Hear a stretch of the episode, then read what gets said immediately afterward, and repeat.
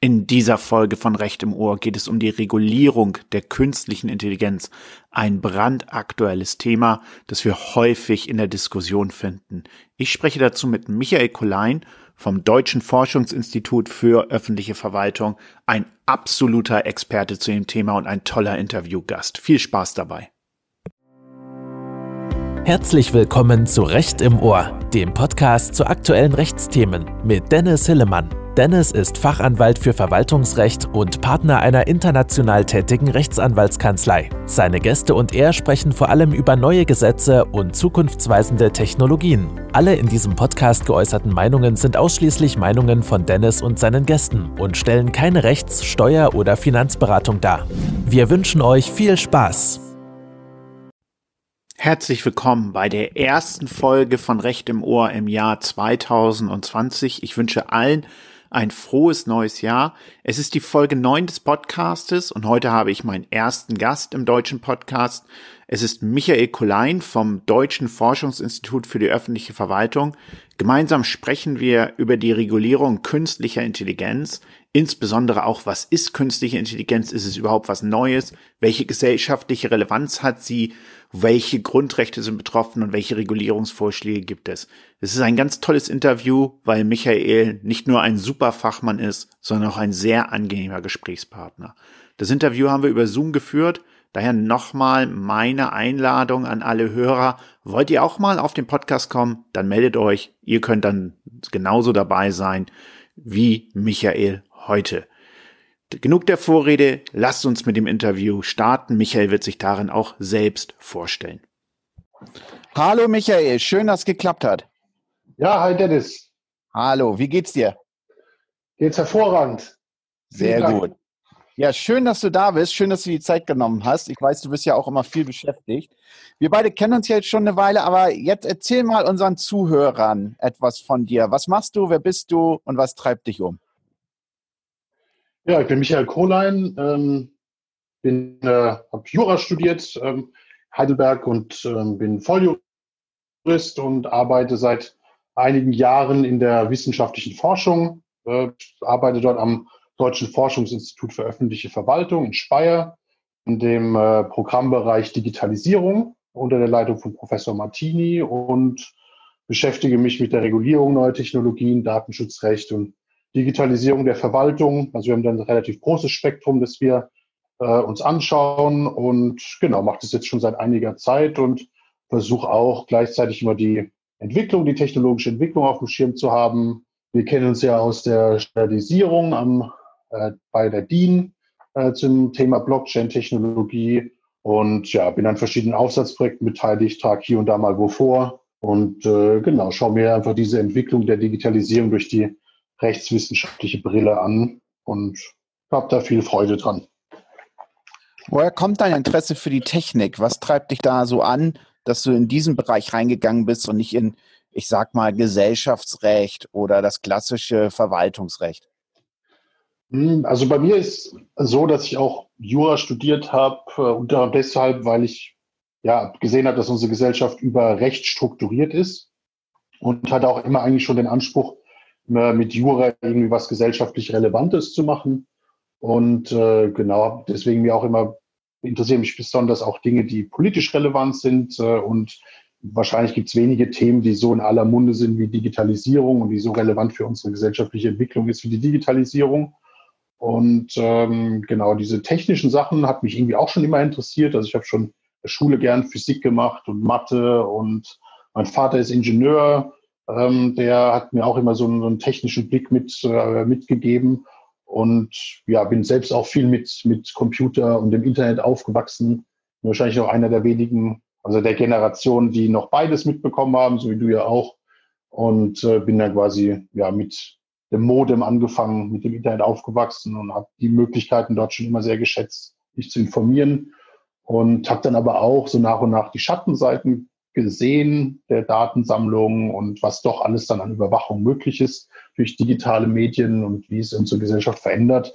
Und dadurch fand ich einfach diese Sache sehr, sehr spannend. Ähm, und äh, das Dankbare daran ist eben auch, dass man sehr äh, praxisnah forschen kann. Also die Dinge, die man, mit denen man sich beschäftigt, sind relativ neu oftmal von den Themen. Und äh, man hat so die Möglichkeit, auch dann in die gesellschaftspolitische Debatte mit reinzuwirken mit den Dingen, die man tut und ist quasi nicht ganz so stark im Elfenbeinturm, wenn man sich jetzt, keine Ahnung, mit dem, wenn man sich mit dem Fahrtkostenrecht auseinandersetzen würde, zum Beispiel. Fahrtkostenrecht, schönes Beispiel. Ja, ich bin in der Tat auch noch aus der Generation, die noch aufgewachsen ist ohne Internet und dann kam damals AUL war es natürlich bei mir, was dann so das irgendwie in Deutschland aus meiner Sicht ziemlich verbreitet hat. Und auf einmal konnte man mit der ganzen Welt chatten und äh, ganz viele Sachen irgendwie lesen. Das war echt schon eine spannende Entwicklung. Und wenn man jetzt denkt, das ist alles noch gar nicht so lange her, ich meine, das ist jetzt irgendwie 20, 22 Jahre bei mir oder so und wo wir heute entsprechend stehen mit den ganzen Technologien. Ähm, ist echt eine spannende, spannende Zeit. Auf, und wir beide wissen ja, Recht ist nie so schnell wie die Technik. Das stimmt, ja. Also das ist ähm, natürlich ist immer diese, ja, sag mal auch durch eben viele finanziellen Hintergründe getriebene technische Entwicklung erstmal entkoppelt vom Recht. Also man guckt erstmal, dass man ein Problem lösen kann, ähm, das die Gesellschaft voranbringt oder das einen wirtschaftlichen Prozess vereinfacht. Ähm, und das Recht kommt dann meistens erst in einem zweiten Schritt. Andererseits finde ich aber auch, dass das Recht eigentlich relativ gut darin ist, auf neue Entwicklungen auch zu reagieren, weil es eben flexibel genug ist. Also wenn man sich überlegt, dass wir immer noch ein ähm, Zivil Zivilrecht von 1900 haben und damit auch irgendwie Softwareverträge abbilden können, finde ich das schon ziemlich gut. Ähm, und ja, also ich sehe jetzt auch so ein bisschen die Entwicklung hin zu einem interdisziplinären Ansatz, wo man, glaube ich, auch die rechtlichen Herausforderungen, die gesellschaftlichen Herausforderungen bei Design schon mitdenkt.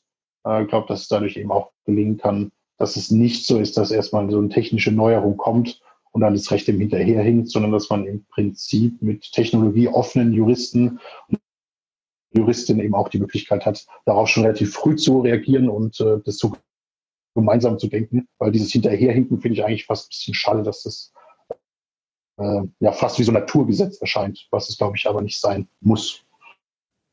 Das ist in der Tat richtig und du hast gerade schon den schönen Begriff der äh, technikoffenen äh, Juristen genannt. Das bist du ja auf jeden Fall.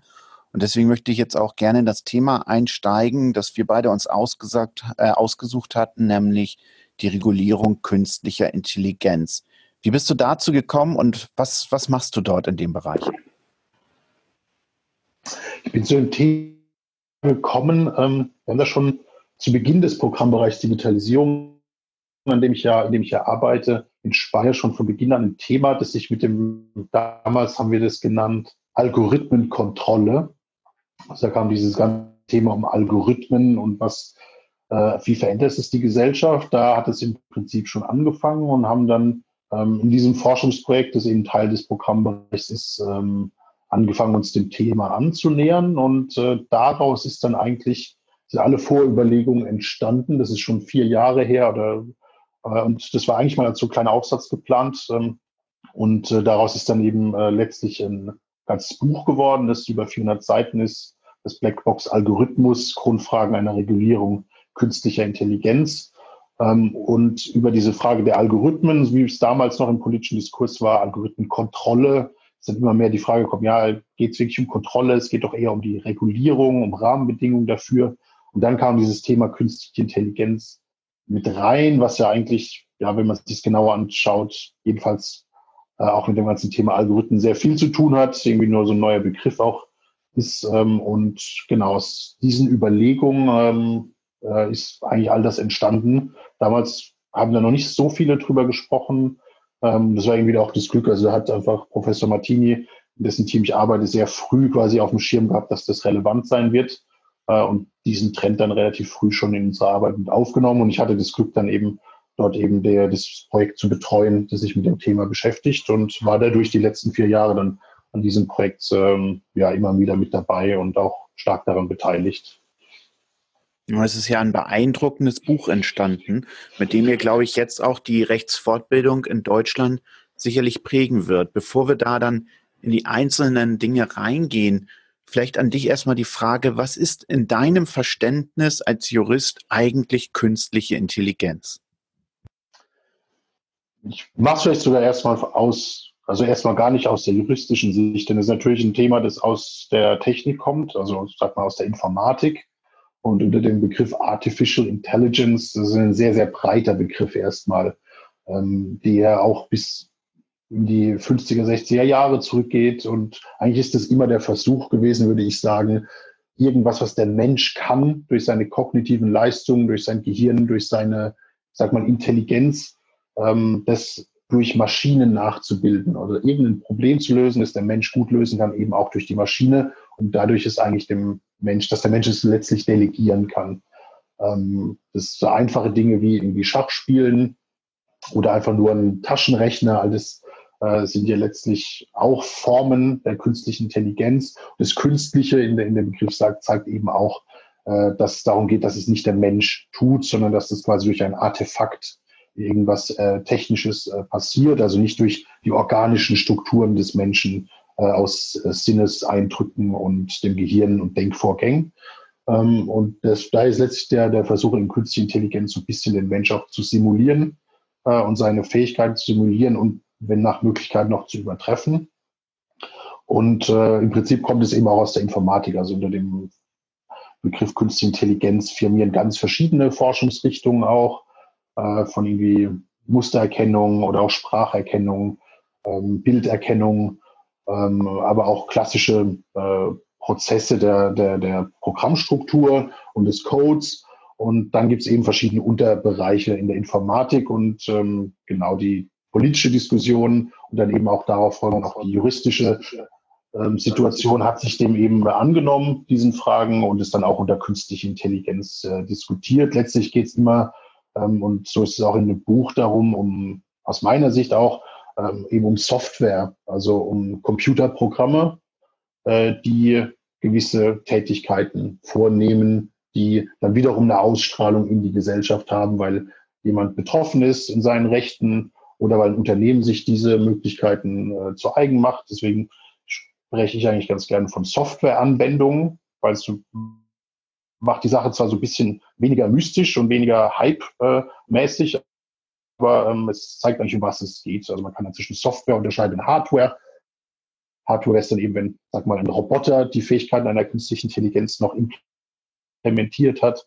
Ähm, und dann kann man wiederum unterscheiden zwischen verschiedenen Formen der Problemlösung in einer Software, die immer ja aus irgendeinem Input irgendeinen Output generiert.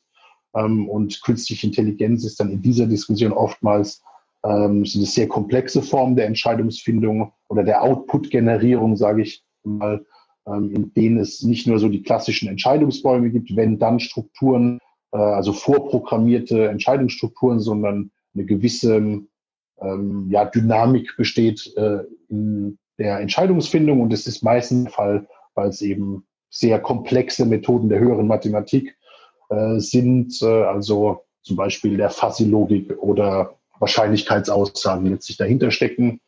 Ähm, und das ist dann das, was man oft dann als künstliche Intelligenz in seiner Form, die wahrscheinlich am eindrucksvollsten ist, als Deep Learning durch neuronale Netze dann äh, eine Bezeichnung findet. Aber die Abgrenzung zeigt auch so ein bisschen die, wie ich beschrieben habe, wie wir uns äh, in der Forschung dem genähert haben, ist eigentlich der Unterschied dann zwischen dem normalen Computerprogramm, dem Algorithmus, der eigentlich ja nochmal das Gedankenkonstrukt hinter dem Computerprogramm ist und letztlich der autonomen Entscheidung, wie man es äh, manchmal nennt, wenn ich das nicht ganz treffend finde, weil Autonomie eigentlich etwas ist, was meistens dem Menschen noch vorbehalten ist, aber ich nenne es deswegen dynamisch oder lernfähige Prozesse, äh, die nicht ohne weiteres nachvollziehbar sind von außen das ist dann wahrscheinlich das, was man künstliche Intelligenz nennt. Und ähm, diese Unterscheidung würde ich dann eben auch vorschlagen. Hardware, Softwareanwendungen und dann sagen, es gibt äh, Softwareanwendungen, die eben vorprogrammierten Entscheidungsbäumen äh, unterlaufen oder welche, die mehr oder weniger dynamische Entscheidungsmuster haben und da quasi auch eigene Muster und eigene Lernprozesse ähm, durchlaufen können, um Probleme adaptiv neu zu lösen. Danke, das war echt schon mal mega beeindruckend und äh, auch gerade, was mich dabei ähm, sehr fasziniert hat, war die Aussage, dass es eben schon so lange diskutiert wird. Denn ähm, auch ich immer, wenn ich über künstliche Intelligenz was lese, ich denke dann immer so an meine Zeit zurück, als ich noch so Shooter auf dem N64 oder PC gespielt hat, da gab es dann immer schon die, die äh, Computergegner, die Bots, die sozusagen auch schon eigene, in Anführungszeichen, autonome Entscheidungen getroffen haben, wie sie, die, wie sie versucht haben, andere Spieler äh, entsprechend zu erschießen. Eigentlich wäre das ja dann in der Logik auch so eine ganz frühe Form der künstlichen Intelligenz, oder? kann man auf jeden Fall auch darunter fassen. Ähm, sehr so, ich denke zum Beispiel an Counter-Strike, wenn man gegen den Computer spielt, äh, dann adaptiert er ja letztlich auch den menschlichen Spieler. Und ähm, es wäre jedenfalls dann künstliche Intelligenz in diesem engen Verständnis, äh, wenn quasi dieser Bot nicht nur am Anfang einmal programmiert ist, was glaube ich oftmals damals der Fall war, dass man sagt, okay, die und die Entscheidungswege hat er, sondern dass man sagen könnte, da steckt jetzt sogar was noch, dass er sogar auf den individuellen Spieler reagiert. Also dann quasi immer merkt, ah ja gut, der Dennis, der geht immer unter diesen Bunker durch und kommt dann immer dort oben raus und snipert quasi von oben. Äh, wenn er darauf reagieren könnte, dann wäre es quasi nochmal die stärkere Form der künstlichen Intelligenz. Das war es, glaube ich, damals nicht, sondern es war quasi schon vorprogrammiert. Äh, aber dieses Phänomen, dass der Rechner irgendwas simuliert, was der Mensch auch kann, klar, das ist letztlich vom Taschenrechner an ähm, vorhanden und auch wirklich kein neues äh, Phänomen. Äh, zeigt auch die Diskussion, dass eben der Begriff Künstliche Intelligenz gibt es eben schon auch seit der sogenannten Dart, Dartmouth-Konferenz, glaube ich, hieß die. Das war in den 50er Jahren und seitdem ist es eigentlich auch ein Hype-Begriff. Auch damals wurde er eigentlich schon so ein bisschen als Hype-Begriff benutzt, um dann wiederum an Forschungsgelder zu bekommen ähm, von der amerikanischen Regierung. Ähm, genau, also es ist äh, interessant, wie sich das auch immer so ein bisschen wandelt diese Frage der Computerprogramme, die es letztlich sind. Ja, genau. Und äh, schön, dass du auch die ganzen Fachbegriffe kennst. Ich musste da gerade ein bisschen bei schmunzeln. Ähm, bevor wir jetzt ins Rechtliche gehen, welche gesellschaftliche und wirtschaftliche Relevanz habt ihr denn in eurem Buch und in euren Untersuchungen herausgestellt heute für den Bereich künstliche Intelligenz? Also ausgehend von überhaupt erstmal diesem Phänomen Algorithmus und dann eben künstliche Intelligenz äh, als politische Schlagbegriffe und dann eben normale Softwareanwendungen, lernfähige Softwareanwendungen. Äh, gibt's, kann man grob sagen, drei große Bereiche. Das eine ist die Frage der Transparenz. Also wie kann man es quasi herstellen oder wie ist es überhaupt möglich, dass man ins Innere so eines Entscheidungsprozesses hineinschaut und das, was der Computer als Output ausspuckt, irgendwo nachvollziehen zu können? Ähm, und wie kann lässt sich sicherstellen, dass die Entscheidung eben auch überprüfbar sind. Also man kann einfach als Nicht-Informatiker umso mehr kaum verstehen, warum Computerprogramme so entscheiden, wie sie es tun. Als zweites die Anfälligkeit für Diskriminierung, ähm, denn die Rechner folgen einfach statistischen Erkenntnissen oftmals oder eben mathematischen Formulierungen und kennen dann so ein bisschen so Real-World Implications, könnte man sagen, oder Auswirkungen in der realen Welt äh, nur begrenzt. Und dann kann es eben passieren, dass sie aufgrund gewisser Gruppenzuordnung, was eigentlich immer jeder statistischen ähm, und mathematischen Betrachtung zugrunde geht. Man sagt, okay, dieser Mensch ist dieser Gruppe zuzuordnen, aus dieser Zuordnung äh, ist diese Entscheidung zu treffen. Es ist natürlich sehr anfällig für Diskriminierung, äh, dass man zum Beispiel bestimmte Minderheiten ähm, diskriminiert, was das Recht ja ausschließt oder verbietet. Und ähm, das sind die zwei. Und das dritte sind äh, so ein bisschen auch die ökonomischen Implikationen. Ähm, das sind Themen, die man unter den Begriffen wie Plattformeffekte, Netzwerkeffekte äh, versteht. Also entsteht oftmals eine Markt-Macht-Spirale.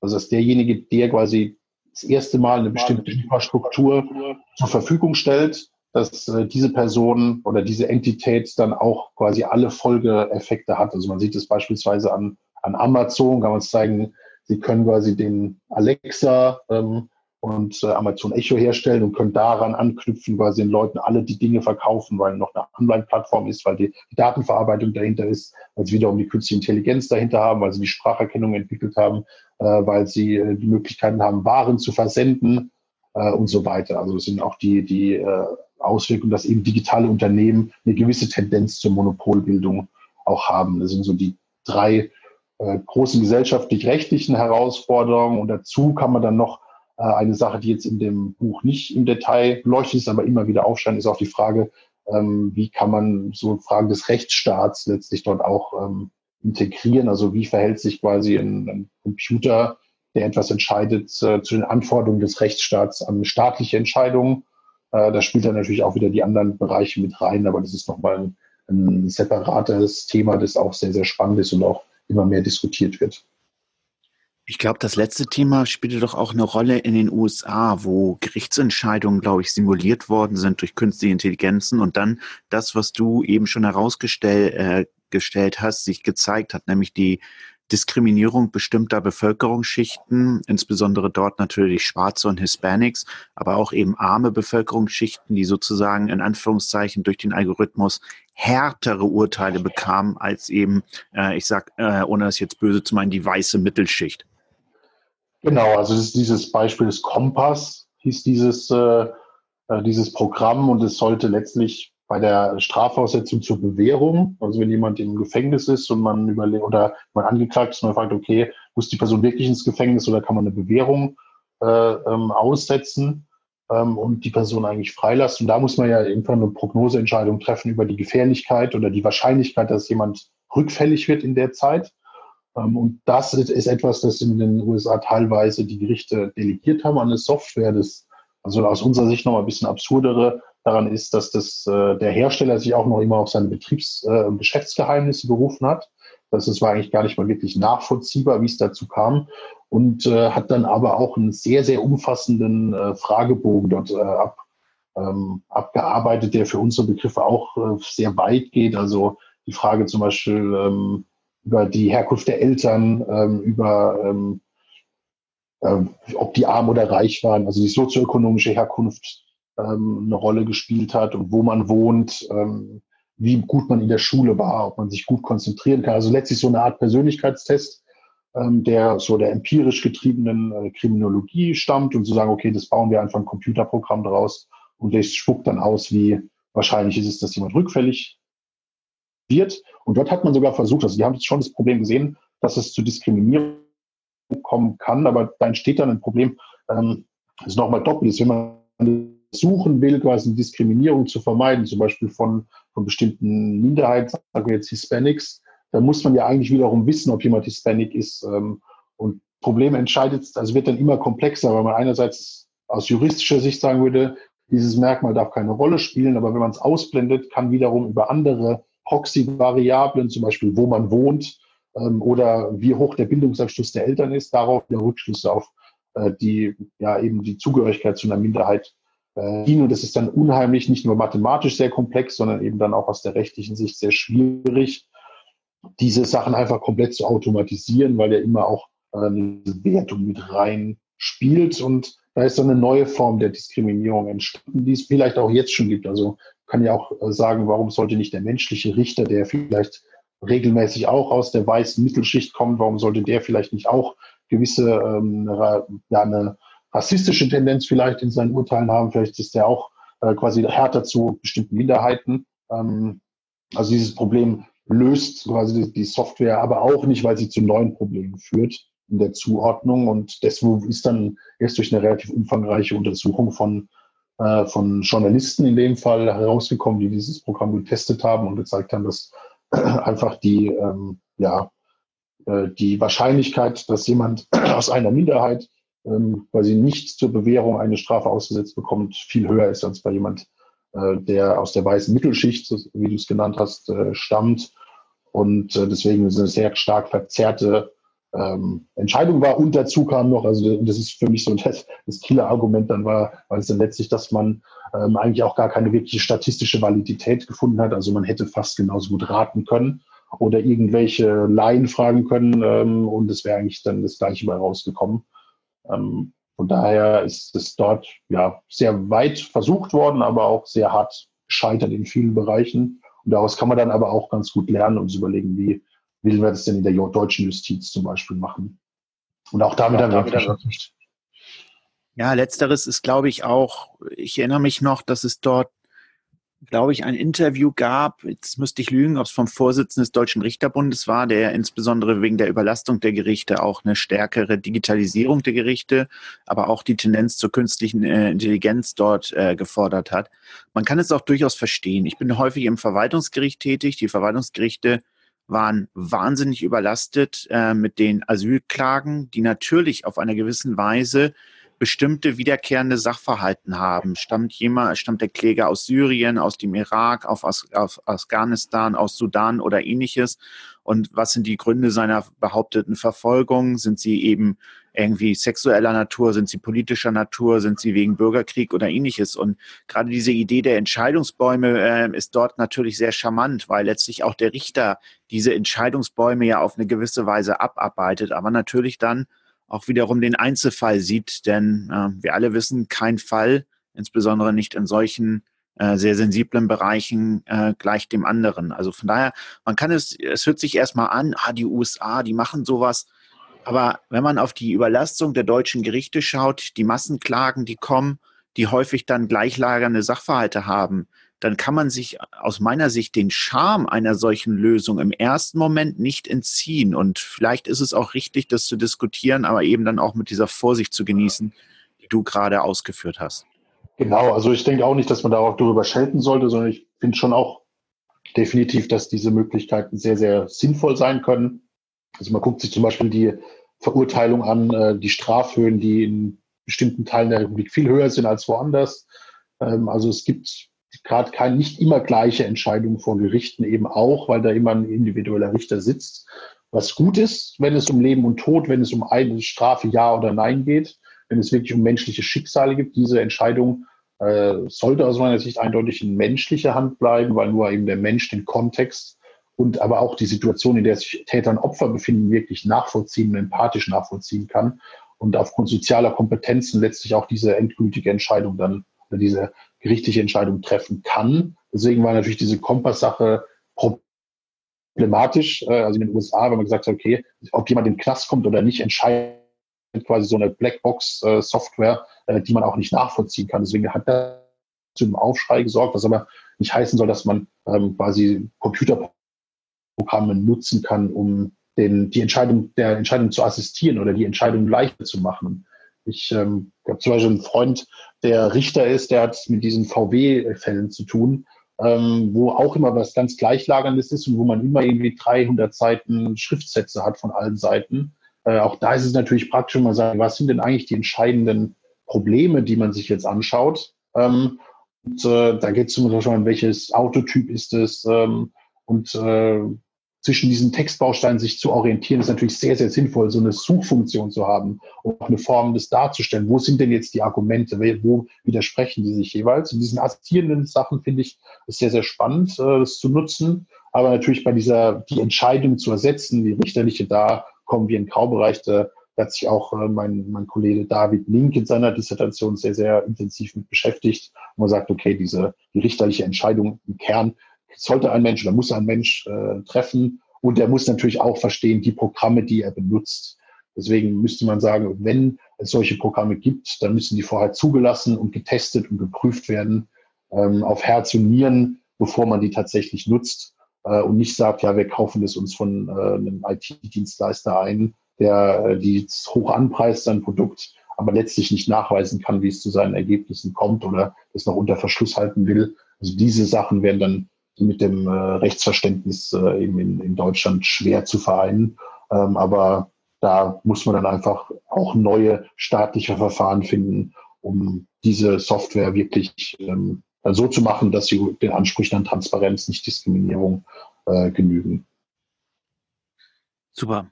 Ähm, lass uns ein bisschen ins Rechts noch viel stärker eintauchen. Ihr habt in eurem Buch auch die Grundrechte untersucht, die durch die künstliche Intelligenz betroffen sein könnten. Kannst du uns dazu einmal erklären, welche Grundrechte ihr dort vor allem herausgestellt habt? Ja, gern. Ähm, also es gibt Natürlich das, was so am meisten immer auf der Hand liegt, erstmal ist das ähm, allgemeine Persönlichkeitsrecht beziehungsweise das Recht auf informationelle Selbstbestimmung, äh, das natürlich sehr stark betroffen ist in der digitalisierten Welt, in der immer mehr Daten äh, über Personen im digitalen Kosmos kursieren und überall eingespeist werden, man auch nicht so richtig weiß, wer hat jetzt wo Zugriff und wenn dann auch noch diese Entscheidungen sehr sensible Persönlichkeitsmerkmale benutzen und eine Entscheidung treffen, die man wiederum nicht nachvollziehen kann, ist das natürlich äh, ein ganz, ganz besonderes Problem, mit dem man zu kämpfen hat. Also äh, und da hängen dann eben so die klassischen äh, Grundrechte, die dann daraus folgen, auch das IT-Grundrecht, also ähm, auf Vertraulichkeit und Integrität informationstechnischer Systeme hängt damit dran. Ähm, aber es sind aber auch darüber hinaus ganz äh, klassische, ähm, sag mal, äh, Frei Freiheitsrechte gegenüber dem Staat, wie auch zu sagen, staatliche Transparenz, also staatliche Entscheidungen müssen transparent sein. Ähm, und ähm, genau, also die Frage, wie weit muss denn quasi die, gewährt die Verfassung überhaupt Transparenz?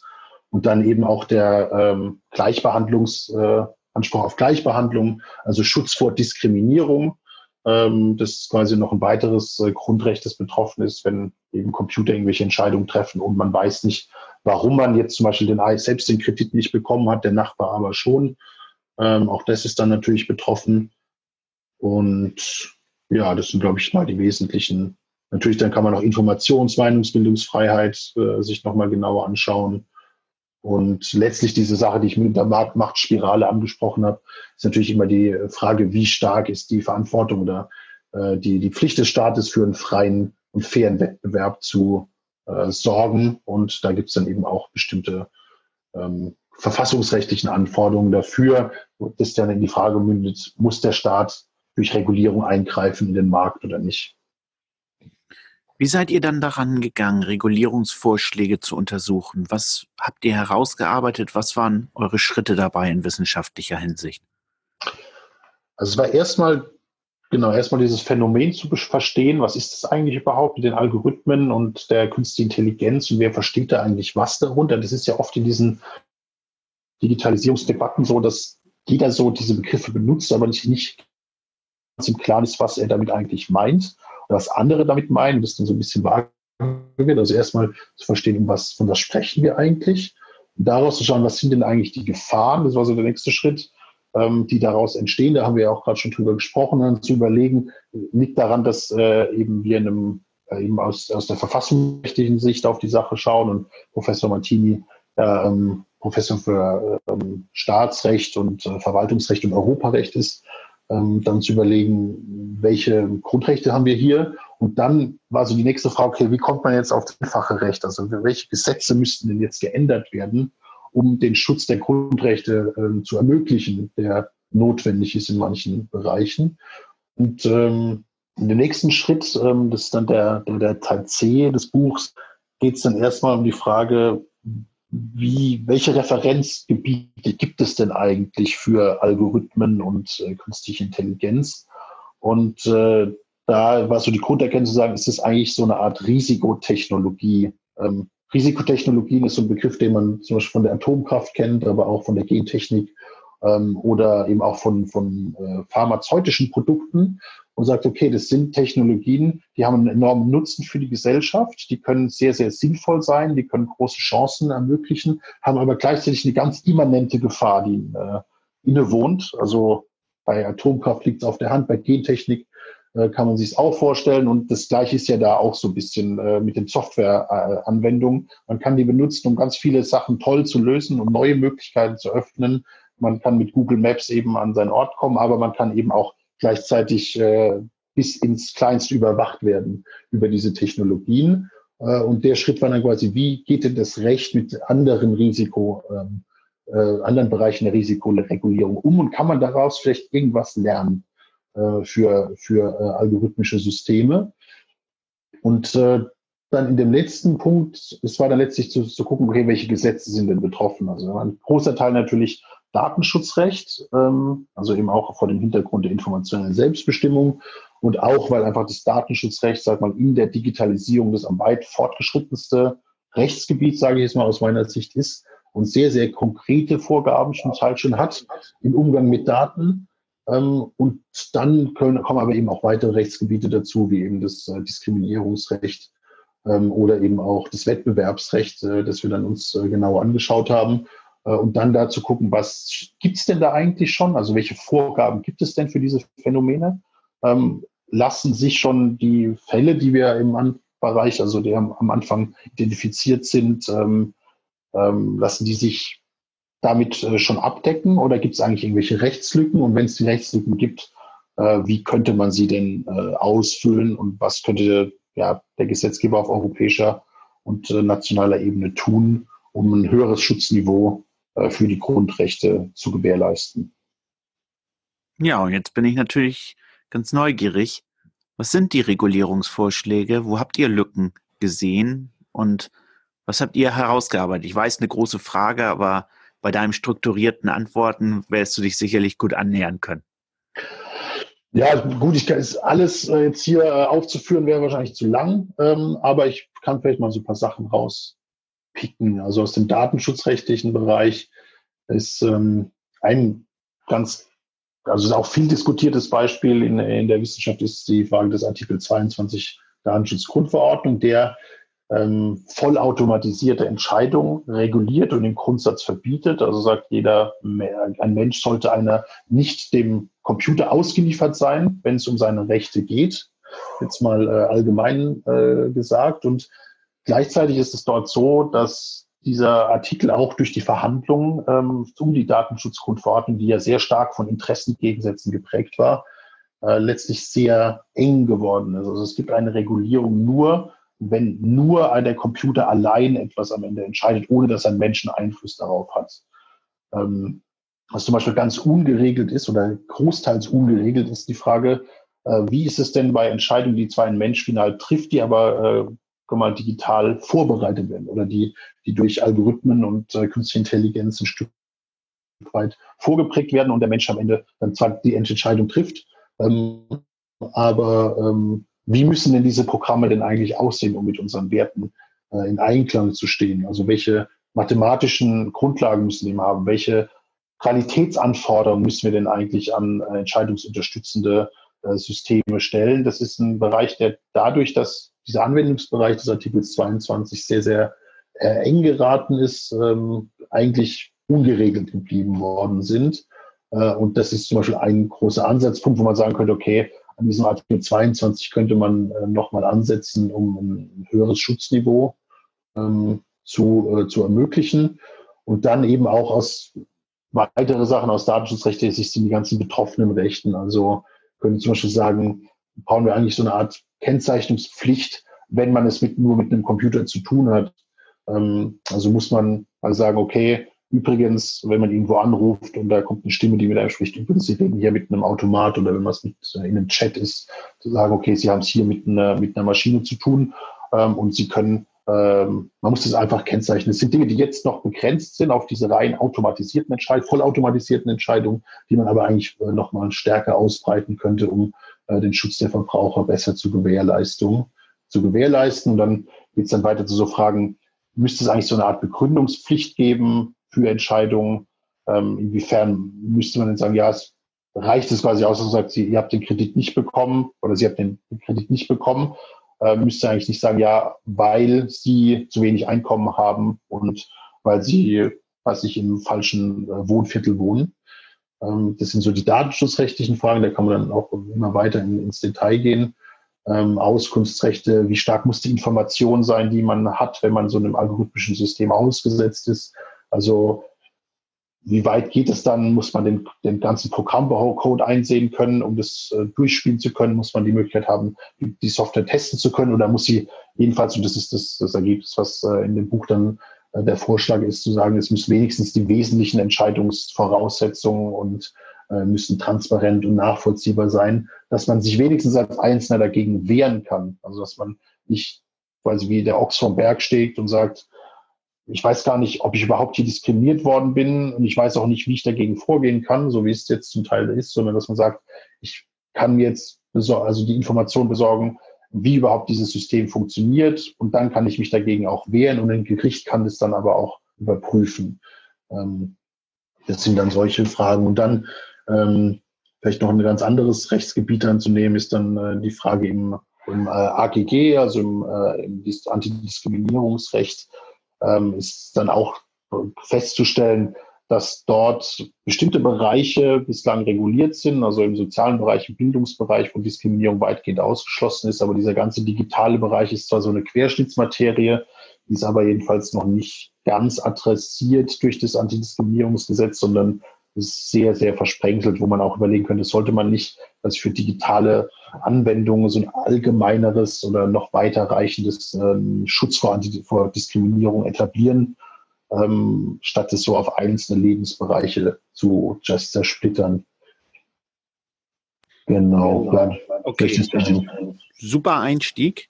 Lass uns mal da noch mal reingehen. Und zwar, Müssten wir, äh, Gegenfrage, müssen wir nicht zwei Ebenen unterscheiden, wenn der Staat künstliche Intelligenz einsetzt und wenn private künstliche Intelligenz einsetzen? Hm, ich mache mal Beispiel. Ähm, früher als Repetitor habe ich Privatautonomie immer so erklärt, da habe ich mir immer den größten Partygänger äh, des Kurses rausgesucht und habe ihn gefragt, ob er schon mal an, der Disco stand und da stand ein Türsteher mit verschränkten Armen und habe ihm gesagt, du kommst hier nicht rein. So. Und da habe ich gesagt, das ist Privatautonomie. Weil jeder kann entscheiden, ob du da in deine Disco, in seine Disco kommst oder nicht. Und jetzt stelle ich mir vor, mal jetzt ähm, mal salopp gesagt, der, der, Türsteher ist jetzt nicht menschlich, sondern er ist eine künstliche Intelligenz und bewertet dann anhand meines Erscheinungsbildes, ähm, ob ich genug Geld habe, attraktiv genug bin, um in die Disco zu kommen. Würdet ihr sagen, das muss auch reguliert werden? Dieses Disco-Beispiel, das ist ja jedenfalls aus dem Antidiskriminierungsrecht, ist die Frage immer, warum man diskriminiert. Also man sagt, weil du kommst hier nicht rein, weil du Ausländer bist oder weil du eine andere Hautfarbe hast, dann hat man da schon ein Problem. Ähm, und ähm, allgemeiner gesagt ist ähm, die Frage der, wie soll ich sagen, kurzen Moment, ähm, also die Privatautonomie ich mache den Unterschied für, für privat. Also man muss, warum man den Vertrag mit jemandem eingeht, nicht begründen. Also ich kann zu einem, als sag mal, Autoverkäufer, wenn jemand kommt, der irgendwie nicht zahlungsfähig für mich aussieht, dann muss ich dem kein Auto in Zahlung ne nehmen von dem. Ich kann ihm sagen, nee, ähm, du kannst ja direkt bezahlen, aber ich gebe dir auch keine Raten oder sowas. Das ist natürlich ein großes äh, Feld der Freiheit, dass man sich seine eigenen Vertragspartner aussuchen äh, darf. Und auch da sollte die Regulierung quasi die Leute nicht zwingen, mehr zu tun, als es quasi im analogen Bereich ist. Also diesen, ähm, dadurch haben natürlich Private einen viel größeren äh, Spielraum, ähm, weil sie zu diskriminieren oder die Menschen einfach anders zu behandeln und Verträge abzuschließen oder nicht. Währenddessen natürlich der Staat, und das ist dann der Unterschied, äh, der ja auch in der Frage zum Ausdruck kam, immer unmittelbar an Grundrechte gebunden ist. Also der Staat ist, eben von Hoheitsrechten Gebrauch und dadurch muss er eben auch die Rechte viel stärker und unmittelbar die Grundrechte berücksichtigen und viel stärker Recht und Gesetz folgen, hat eben diesen Freiheitsraum, den der Private durch die Privatautonomie hat, nicht. Ähm, und diesen Unterschied, äh, der zieht sich auch eigentlich durch die ganze Untersuchung, dass man immer sagt, den Staat kann man tendenziell und aus dieser grundrechtlichen Perspektive immer stärker in die Pflicht nehmen weil er eben an die Grundrechte unmittelbar geboten ist, während äh, es bei Privaten ein wenig weniger strengere äh, Maßstäbe gibt, weil dort eben allenfalls die Grundrechte äh, mittelbare Trittwirkung haben, ähm, aber dadurch einfach mehr Spielraum besteht. Und das macht ja auch die Datenschutzgrundverordnung auch nicht anders, die auch immer zwischen öffentlichen und nicht öffentlichen Stellen differenziert. Und ähm, genau in dem Fall, den, den du sagst, also die künstliche Intelligenz, ist dann die Frage immer, auf welcher Merkmal, auf welchem Merkmal äh, diskriminiert sie? Also sagt sie nur, der Typ sieht sehr betrunken aus, ist das halt was anderes, als wenn sie sagt, äh, der Typ passt nicht ähm, in unser Schema an, sag mal, Minderheiten oder er sieht aus, als wäre er christlich und deswegen wollen wir ihn hier nicht drin haben in unserer Metal-Kneipe oder sowas. Ähm, aber da ist es natürlich auch immer praktisch dann schwierig, äh, dem Mensch, der, der Türsteher in den Kopf zu schauen. Da ist es sogar teilweise leichter, dem Rechner, äh, ähm, wenn man jedenfalls Transparenzanforderungen hat, in den Kopf zu schauen, weil man weiß, warum der Rechner äh, letztlich die Entscheidung getroffen hat. Wobei der, der Mensch natürlich immer vorgeschobene Gründe bringen kann. Also er kann natürlich sagen, wenn er den Muslim nicht reinlassen will, zu so sagen, nee, nee, das war nur, weil er irgendwie böse geguckt hat oder betrunken gewirkt hat. Ähm, und diese, diese Probleme wird es natürlich weiterhin geben in der Rechtsanwendung. Ja, mein Beispiel war sicherlich überspitzt, denn worüber ich mir, wir sind natürlich uns beide ja völlig einig, dass der Staat, wenn er künstliche Intelligenz einsetzt, auch eine ganz andere Anforderung hat äh, in rechtlicher Hinsicht, in Transparenz und Diskriminierungsfreiheit als private.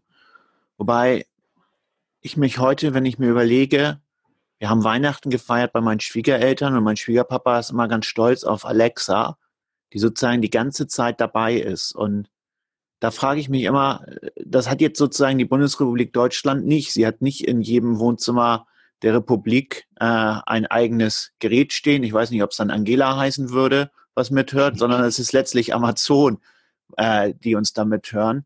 Und deswegen war mein Beispiel auch so überspitzt formuliert. Und ich finde, du hast das schön rausgearbeitet. Ähm, erstens, es gibt auch für dort, für die Diskriminierung und natürlich auch für die gesamte Datenaufnahme Grundsätze, die Amazon beachten muss.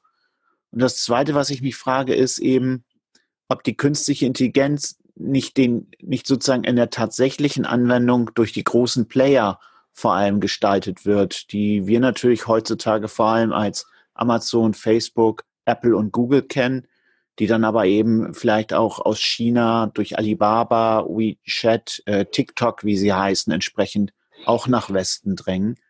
Und ob diese ganz klassische Unterscheidung, äh, der eine muss sich voll an Grundrechte halten als Staat, der andere nicht, überhaupt noch passt. Ähm, ganz interessant, aber dann übergebe ich auch gerne wieder das Wort, war ja die Entscheidung des Bundesverfassungsgerichts aus dem November jetzt 2019, zu der Anwendbarkeit von Unionsgrundrechten im Verhältnis zwischen Privaten. Da ging es ja um die Entfernung eines Links auf Google, wo das Bundesverfassungsgericht einfach ohne jetzt irgendeine große Herleitung über mittelbare Drittwirkung gesagt hat, die Unionsgrundrechte gelten auch zwischen Privaten. Ich frage mich manchmal, ob das nicht auch in der Hinsicht so eine Entwicklung ist, dass die Grundrechte stärker dort den den Privatrechtsverkehr prägen, zumindest wo wir in einem grundrechtssensiblen Bereich sind. Und diese ganze Idee der mittelbaren Drittwirkung der Grundrechte auch gerade vor dem Hintergrund der technischen Entwicklung und der Marktmacht, die ein Amazon, ein Facebook, ein Google hat, so ein bisschen verschwindet. Das ist nur mal meine Idee dazu. Ja, also da würde ich dir in jedem Fall ähm, zustimmen. Und die Analyse ist ja, dass eigentlich der größte Gefährder der Grundrechte historisch gesehen oftmals der Staat war. Ähm, äh, jetzt einfach ja Konzerne oder Private letztlich so eine große Macht entwickelt haben oder so einen großen Einfluss auf das Leben, ähm, ja. dass, dass eine ähnliche oder vergleichbare Gefährdung eintritt. Das ist natürlich eine historische Entwicklung, die auch so denjenigen, die die Grundrechte gemacht haben, also nach dem Zweiten Weltkrieg und nach dem Naziregime im Grundgesetz, war natürlich nicht dran gedacht, dass irgendwie ThyssenKrupp oder ein anderer Konzern jetzt der große Gefahr ist, sondern es war schon klar, das ist der Staat, gegen den man hier, den man hier achten muss. Ähm, und dadurch, darauf hat dann ja auch eben erstmal die mittelbare Trittwirkung wurde dann erstmal entwickelt, die kleineren Umfang und die weitet sich ja jetzt nach und nach auf. Also es gab ja auch das, das äh, die Entscheidung zu Stadionverbot, wo man sagt, okay, jemand, der ein Bundesliga-Stadion äh, betreibt, muss auch, darf nicht diskriminieren beim Zugang dazu. Und diese äh, Rechtsprechung wurde ja auch dann über ausgeweitet eben letztlich auch auf äh, soziale Netzwerke. Sozusagen, wer so eine starke Infrastruktur hat, die für das gesellschaftliche Leben relevant ist, die Person äh, oder diese Einheit äh, muss sich viel stärker auch an den Grundrechten messen lassen. Und diese, diese Entwicklung ist, ja, also führt dazu, aber das ist auch ein, ein sehr interessantes Thema, das wahrscheinlich eher in eine Dissertation oder Habilitation auch äh, passt, äh, zu überlegen, wie wirkt jetzt quasi die Grundrechte in das Verhältnis zu solchen marktmächtigen äh, Akteuren mit hinein. Und natürlich nochmal das Problem ist, dass die nochmal ihren Sitz woanders haben. Darauf hat dann wiederum der europäische Gesetzgeber mit dem Marktortprinzip ein Stück weit reagiert, zu sagen, wer hier Produkte anbietet, muss sich eben an den europäischen Grundrechten auch messen lassen. Äh, aber das ist alles ein relativ großes Konglomerat an Fragen. Ähm, dass natürlich diese Unterscheidung zwischen hier ist der Staat, der muss unmittelbare Grundrechte einhalten und hier sind Private, die müssen erstmal im Grundsatz keine Grundrechte einhalten, aber manchmal äh, über die Wertung der Grundrechte dann trotzdem, über das einfache Recht trotzdem äh, sich daran halten. Also diese strikte Trennung ist, glaube ich, heutzutage nicht mehr ähm, und also jedenfalls, äh, was diese großen Plattformen angeht, nicht mehr aufrecht zu erhalten, sondern da nähert sich das tatsächlich an, auch das Schutzniveau in den jeweiligen äh, Sphären, was natürlich aber auch nicht dazu führen sollte, und das ist meine, jetzt meine Meinung, dass man quasi die Gefahren, die durch staatliche äh, Kontrolle über Daten Informationen auch nicht vernachlässigen sollte. Der Staat ist wahrscheinlich immer auch der größte Datensammler oder ein sehr großer Datensammler und hat natürlich auch immer das Gewaltmonopol, äh, diese Daten tatsächlich ähm, in freiheitsbeschränkende Maßnahmen umzumünzen, größerem Umfang als das äh, Unternehmen haben. Ähm, deswegen darf das auch nicht dazu führen, dass man sagt, ja, es ist nur noch, die Gefahr kommt jetzt nur noch von Google, Facebook und Co., sondern den Staat sollte man natürlich weiterhin auch im Blick behalten als ähm, ja, eben jemand, vor dem auch die Grundrechte äh, vor den Übergriffen des Staates schützen sollen. Da bin ich voll bei dir, denn daraus haben sich die Grundrechte entwickelt als Schutzrechte gegenüber dem Staat und wir haben das beide ja auch schon mal äh, bei Treffen diskutiert. Ich bin immer sehr skeptisch, wenn man so ein bisschen den Bock zum Gärtner macht. Äh, Gerade im Datenschutzgrund, Datenschutzrecht ist ja jetzt der Staat der Superwächter über alles. Ähm, aber natürlich ist auch die Frage, wer soll es ansonsten machen? Jetzt, jetzt habe ich zwei Fragen, die letztlich miteinander zusammenhängen ähm, äh, im Zusammenhang mit der Regulierung der künstlichen Intelligenz. Die erste Frage ist, gerade auch die Regeln der DSGVO, aber auch die Regulierungsregeln im anderen Zusammenhang werden ja auch gerne kritisiert dahingehend, dass der Staat sich durch seine Regulierung technologiefeindlich zeigt und wir dadurch einen als Deutschland, als Europa einen Wettbewerbsnachteil gegenüber den USA und China bekommen, die letztlich sozusagen ähm, keine Regulierung haben oder eine viel technologiefreundliche Regulierung. Ähm, seht ihr das auch so? Und das Zweite dann, das hängt meines Erachtens damit ein Stück zusammen, ist die Frage, kann der Staat überhaupt regulieren? Ist er in der Rolle und in der Fähigkeit, das zu regulieren? Denn auch das wird ja nun mal gerne eingewandt. Das, was der Staat heute reguliert, ist morgen schon technisch veraltet. Und es gibt eine neue Technologie, die entsprechend die äh, heutige Technologie weit in den Schatten stellt. Ähm, wir kennen dieses Phänomen äh, vielleicht ja eben sozusagen aus Entwicklung des Internets, ähm, wo der Staat dann Teile reguliert hat, die schon äh, zwei Jahre später gar nicht mehr in dieser Form aktuell waren. Man sieht immer neue Technologien, künstliche Intelligenz ist jetzt das große Hype-Thema, vielleicht ist es bald dann Quantencomputing mit all den Folgen davon, dass Verschlüsselungen angeblich nicht mehr wirksam sind. Kann der Staat überhaupt auf all das reagieren? Also ja, ich glaube, der Staat kann darauf reagieren. Ähm, das sieht man jedenfalls, wenn man sich anschaut, wie der Staat mit anderen Risikotechnologien umgegangen ist. Also ich überlege, ich nehme als Beispiel ganz gern das äh, Arzneimittelrecht. Das ist ganz interessant, wenn man sich das anschaut. Ich glaube, irgendwie 1883 rum äh, gab es, glaube ich, das erste ähm, Mittel gegen Tollwut.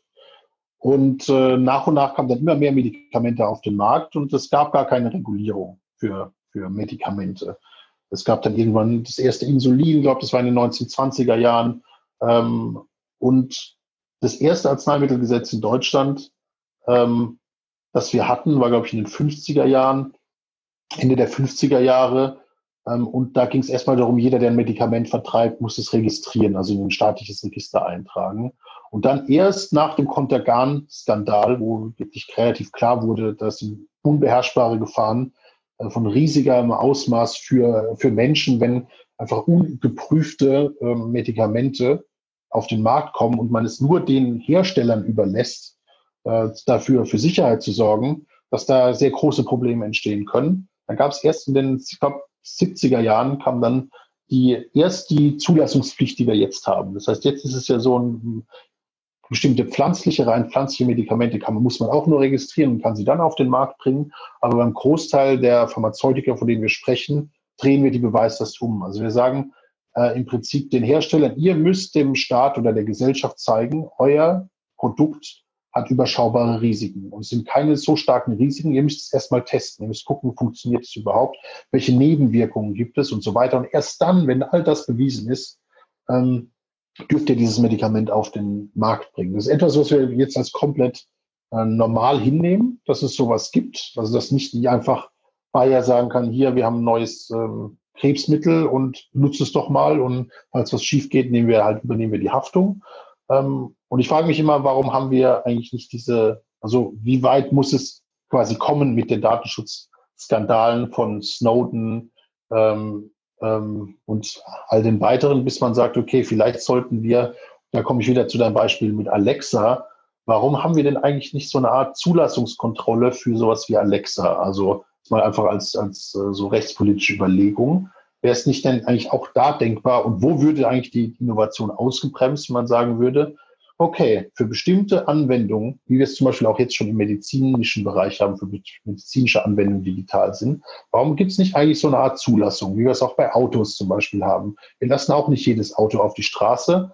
Äh, natürlich lassen wir Fahrräder ohne TÜV auf die Straße. Das heißt, wir müssen jetzt auch nicht die Taschenrechner-App irgendwie vorher zulassen lassen. Aber warum nehmen wir jetzt zum Beispiel nicht bei solchen Sprachassistenten, die in der Wohnung sind, über die, äh, über das komplette Privatleben ausgehorcht werden kann? Warum sagen wir nicht, dann muss es so eine Art TÜV geben, der sich das vorher mal anschaut, der dieses Ding zulässt und dann kommt es auf den Markt. Für alle möglichen Dinge gibt es Marktzulassungskontrollen im Hygienerecht, im Lebensmittelrecht, wie gesagt, im äh, pharmazeutischen Bereich. Und da funktioniert es ja auch, weil man einfach sagt, okay, es gibt gewisse Voraussetzungen, dass man bestimmte Geräte äh, auf den Markt bringt und bestimmte Produkte. Und all das kontrolliert der Zoll oder wer auch immer. Ähm, warum, ein anderes Beispiel, warum nimmt man jetzt diese ganzen IoT-Geräte, irgendwelche Sensoren, die man einbauen kann oder Smart Home-Anwendungen, die aus China sind mega billig, die kann man einfach kaufen und bei sich installieren. Äh, warum haben wir nicht so was ähnliches? Ähm, und ich sehe auch keinen Grund, warum es nicht in ähnlicher Weise funktionieren würde. So der eine Teil. Also warum lernt dazu, man dazu, dazu ganz, ja, ja. ja, dazu ganz kurz, da bin ich voll bei dir, denn es ist das perfide ist ja, wir diskutieren, ob wir Huawei beim Ausbau des 5G-Netzes zulassen, ähm, weil wir dort Angst haben, dass entsprechend äh, der chinesische Staat mithören könnte äh, und zugreifen könnte auf die Daten äh, von Huawei, äh, letztlich durch die chinesischen Gesetze abgesichert und das chinesische System. Aber gleichzeitig laufen unsere 14- und 15-Jährigen mit TikTok auf dem Handy rum, was direkt aus China kommt, wo es ja auch schon äh, aufgezeigt war, dass es da durchaus sehr kritische Algorithmen gab. Ähm, das heißt, wir machen immer in diesem ganz großen Ding, äh, machen wir die Regulierung und denken dort an äh, Staatsspionage. Mhm aber dass die, die chinesische Technologie längst Einzug gefunden hat in das tägliche Leben, gerade vielleicht auch der Jugend, das wird da nicht gesehen. Deswegen bin ich da voll bei dir. Das war jetzt mal kurz mein Einwand. Ähm, dein zweiter ja. Punkt, du wolltest weiter ausführen. Genau, der zweite Punkt ist diese These, dass wenn man reguliert, dass dadurch Innovation abgewürgt wird. Ich meine, das ist ein Argument, das man sehr oft hört. Wenn man sich das aber genauer anschaut, komme ich irgendwie ins Zweifel, weil ich gar nicht verstehe, was das Argument eigentlich ist. Ich verstehe das Argument, wenn ich mir überlege, natürlich bei Datenschutz. Es gibt datenschutzrechtliche Vorschriften, um die einzuhalten, muss man bestimmte Leute anstellen, Experten, irgendwie Datenschutzbeauftragten. Das kostet Geld. Also das heißt, man hat weniger Gewinn, wenn man die regulatorischen Vorgaben folgen muss. Also man kann weniger ähm, Geld damit verdienen mit einer ähm, mit einer Technologie oder in dem Fall auch Bayer würde wahrscheinlich viel mehr Gewinn machen können, wenn sie nicht ständig diese Medikamentstests machen müssten. Ähm, also jetzt ist es ein Argument zu sagen, okay, der Umsatz oder der Gewinn wird geringer, wenn Regulierung da ist. Äh, was mir dann nicht ganz klar ist, warum wird dann Innovation abgewürgt? Man kann sagen, okay, wenn man etwas so kleinteilig reguliert, dass das Neue ausgeschlossen ist, also dass eine neue Technologie quasi nicht zulässig ist, sondern unzulässig, weil das Recht zu eng formuliert ist, dann kann ich auch sagen, okay, dann wird alles Neue ausgeschlossen. Ein bisschen hat man das Problem mit äh, dezentralen äh, Datenverarbeitungswegen, wie beispielsweise Blockchain-Technologie, dass es nicht so richtig reinpasst und man deswegen es ausschließt und äh, deswegen die Rechtsordnung nicht darauf reagieren kann. Das kann ich auch nachvollziehen, irgendwie dieses Argument. Ähm, aber warum, ich meine, das ist auch so die Herangehensweise, die, die ich meistens wähle, so, man kommt über die Grundrechte und man kommt über die Werte und macht dann mal allgemeine Vorschriften, die natürlich nicht, wie es zum Beispiel die Datenschutzgrundverordnung oft macht, die so abstrakt bleiben, dass man ganz, ganz verschiedene Dinge darunter subsumieren kann. Äh, dann sehe ich dieses Problem, dass die Innovation abgewürgt wird eigentlich nicht. Natürlich kostet es etwas für diejenigen, die das entwickeln wollen. Muss dann immer auch gucken, ist es so viel quasi bürokratischer Aufwand, gerade für kleine, innovative Unternehmen, äh, dass die das gar nicht mehr stemmen können, sondern deswegen der Markt eigentlich den ganz Großen überlassen wird. Das ist ein Problem, äh, das ich sehe, aber das ist auch nicht ganz genau dieses Problem, dass Innovation abgewürgt wird. Ähm, und letztlich landet man dann bei der großen Frage der, der Rechtsökonomie, ist, was ist denn eigentlich die Aufgabe des Rechts und was sollte dem Markt überlassen werden, was kann der Markt letztlich besser? Ähm, was kann, wo müssen quasi Regeln mit rein. Äh, und das ist eigentlich die Frage, die spannender ist, als äh, zu sagen, wird Innovation abgewürgt, weil oftmals ist das aus meiner Sicht einfach ein Argument, das dann auch über die Interessengruppen kommt, weil es einfach den, den Gewinn schmälert. Und daran hat natürlich ein äh, gewinnorientiertes Unternehmen kein Interesse, irgendwie eine extra Spezialabteilung für irgendwelche Sicherheit einzu, ähm, einzustellen und ständig da bürokratischen äh, Dingen quasi gerecht zu werden. Aber auch das ist, wie, wie ich es ja in den anderen Beispielen gezeigt habe, äh, oftmals Usus. Und wenn man sich die Gewinnmargen anschaut der großen Internetkonzerne, dann, ja, sag's mal einfach gesagt, äh, ist da auch noch Raum, dass man äh, sich um die Sicherheit und den Datenschutz kümmert, ohne dass da irgendjemand pleite geht. Ich bin neugierig. Wie würdest du dir denn eine veränderte Regulierung wünschen? Was muss sich ändern im Gesetzgebungsverfahren, sei es auf deutscher oder EU-Ebene mit diese Ziele, die wir gerade besprochen haben, die du auch sehr eindrucksvoll herausgestellt hast, erreicht werden? Ja, das sind zwei, also das eine ist quasi, welches Recht braucht man? Und die Frage ist, die zweite Frage ist, wie äh, kann man das Recht dann tatsächlich auch anwenden und durchsetzen? Ähm, und tatsächlich ähm, macht wenig Sinn, quasi immer neue Vorschriften zu machen, wenn sie nicht durchsetzbar sind oder wenn die Aufsichtsbehörden, die für zuständig sind, nicht dazu in der Lage sind, tatsächlich ähm, die Regeln umzusetzen. Das ist natürlich ein großes Problem. Wenn man ein sehr, sehr umfangreiches System hat, sagen wir jetzt irgendwie Amazon, ähm, und ähm, dann braucht man, und dann Prüfungsverfahren macht. Überleg mir, wer jetzt ein Datenschutzbeauftragter von irgendeinem Bundesland und sag mir, das prüfe ich jetzt mal auf Herz und Nieren. Dann brauchst du ja sehr, sehr viele Leute und sehr, sehr spezialisierte Leute. Und wenn du es dann noch mit einer künstlichen Intelligenz im engeren Sinne zu tun hast, die quasi auch noch äh, gar nicht mal direkt nachvollziehbar ist, dann brauchst du halt die absoluten Experten. Und diese Experten gibt es in den Aufsichtsbehörden zwar, aber es sind wenige, äh, weil die wirklich gut bezahlten äh, Leute oftmals halt eben die, diese Technik eher entwickeln als überprüfen. Dass wir erstmal dieses Umsetzungsproblem brauchen, dann wahrscheinlich auch einfach neue Behörden, die diese Spezialität ähm, und dieses Expertenwissen überhaupt haben. Und auch einfach Prüfteams, die sagen können, wir gehen jetzt da mal rein und schauen uns das mal tatsächlich an. Und auch wenn das paar Monate dauert. Äh, und diese ähm, Ressourcen sind momentan einfach nicht da. Deswegen ist jede neue Regel auch dadurch schon mal beschränkt. Das ist das eine. Ähm, und weitere Regeln zu schaffen, ist, glaube ich, ganz wichtig, dass der Gesetzgeber sich dem annimmt. Das ist natürlich aber auch immer ein sehr, sehr komplexer Prozess, weil es ein interdisziplinärer Prozess ist. Also man will ja kein, kein Recht schaffen, das komplett an den technischen Realitäten vorbeigeht, aber man will auch nicht quasi äh, ja so dem äh, der Dominanz der Technik einfach sagen, ja, wir bauen die Regeln so, dass die Technik alles machen kann. Äh, das heißt, es muss immer diesen Dialog, da kommt die Ethik noch dazu, da muss man auch die ökonomischen Rahmenbedingungen mit äh, äh, berücksichtigen. Ähm, deswegen ist natürlich auch, sollte man eher vermeiden, so Schnellschüsse zu machen, sondern halt wirklich die geballte Kompetenz aufzubauen. Und da sehe ich viele, viele gute Ansätze auch im europäischen Raum, dass man diese Expertise bündelt und dann auch letztlich in Gesetze überführt. Und dann, das ist vielleicht der letzte Punkt zu dem Thema noch, ist, dass man auch überlegt, welche weiteren Formen hat denn da eigentlich das Recht außer das Gesetz, um äh, gewisse Dinge zu implementieren. Ähm, also es, in Deutschland werden es eben Rechtsverordnungen, auch äh, kann man auf der Ebene vielleicht auch gut nachsteuern. Das ist eben auch die subsidiären Rechtsakte auf Europaebene, wo man zum Beispiel in der, in der Algo-Trading-Regulierung relativ umfangreich davon äh, Gebrauch gemacht worden, mal relativ eher allgemeine Gesetze und relativ spezielle Ausführungsbestimmungen und dann natürlich aber auch die, das, das ja, Know-how aus der Industrie selbst, dass man sagt, okay, gewisse Formen der Selbstregulierung, Zertifizierungsmöglichkeiten, Standardisierung. Ähm, also man muss letztlich diese ganze Kaskade an rechtlichen Möglichkeiten und Vorgaben äh, erstmal bereitstellen und dann auch nutzen, um wirklich sehr, sehr spezifische ähm, Regelungen am Ende zu haben, die aber dann wieder übersäumt sind von allgemeinen Wertvorgaben, äh, die dann eben für alle Branchen gelten.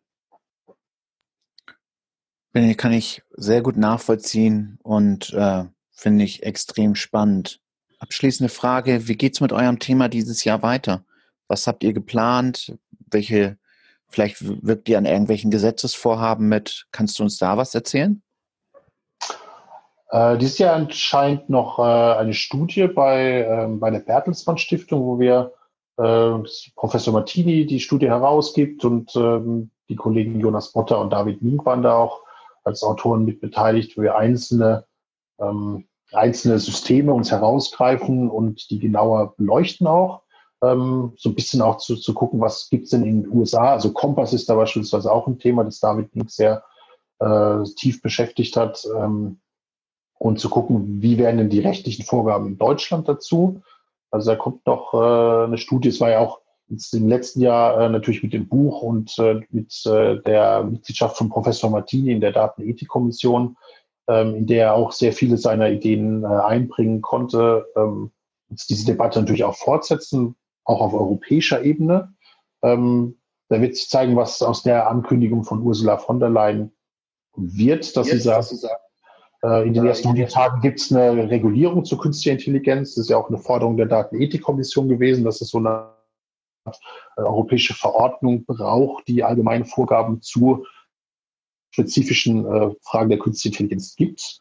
Ähm, und wenn es dazu weiteren Entwicklungen kommt, die mir jetzt noch nicht bekannt sind, denke ich, oder kann ich mir auch gut vorstellen, äh, dass da unsere Ideen dann auch Gehör finden könnten und ähm, vielleicht da auch hier und da den Gesetzgeber inspirieren. Es bleibt nur zu hoffen und finde ich, finde ich ganz toll. Wie können Zuhörer mit dir in Kontakt treten, wenn sie sagen, hey, der Michael Kollein, der hat wirklich Ahnung und ich möchte mich gerne mit ihm austauschen? Ja, gern per E-Mail ähm, kann mich am besten kontaktieren. Das ist Kollein, K-O-L-A-I-N, at pfeff-speyer.de. Äh, das die dienstliche Adresse oder michael.kolein.posteo.de. Ähm, ja, da könnte ich gerne melden oder googeln und mich anschreiben. Über LinkedIn kann mich auch finden. Und äh, ja, bin froh, wenn mit Leuten in Kontakt zu kommen. Das ist so ein schönes, spannendes Feld, äh, in dem sich immer mehr Leute tummeln und die kennenzulernen und wie man immer neue Perspektiven zu finden, ist immer sehr, sehr spannend. Und äh, ja, freue mich da über jeden Kontakt. Michael, das war ein ganz tolles Interview. Das Thema ist super spannend. Wir könnten wahrscheinlich Stunden drüber reden, aber ich hole, lieber lade ich dich nochmal ein, wenn sich Dinge weiterentwickelt haben, äh, vielleicht eine neue EU-Regulierung es tatsächlich gibt, dass du uns dann nochmal als Experte zur Verfügung steht. Für heute vielen Dank. Ja, sehr gern. Mach's gut. Bis dann. Ciao. Ciao, Dennis. Habt ihr Themenvorschläge? Wollt ihr Gast einer Folge sein? Dann schreibt Dennis einfach auf LinkedIn oder auf Xing. Er freut sich von euch zu hören. Bis zum nächsten Mal bei Recht im Ohr.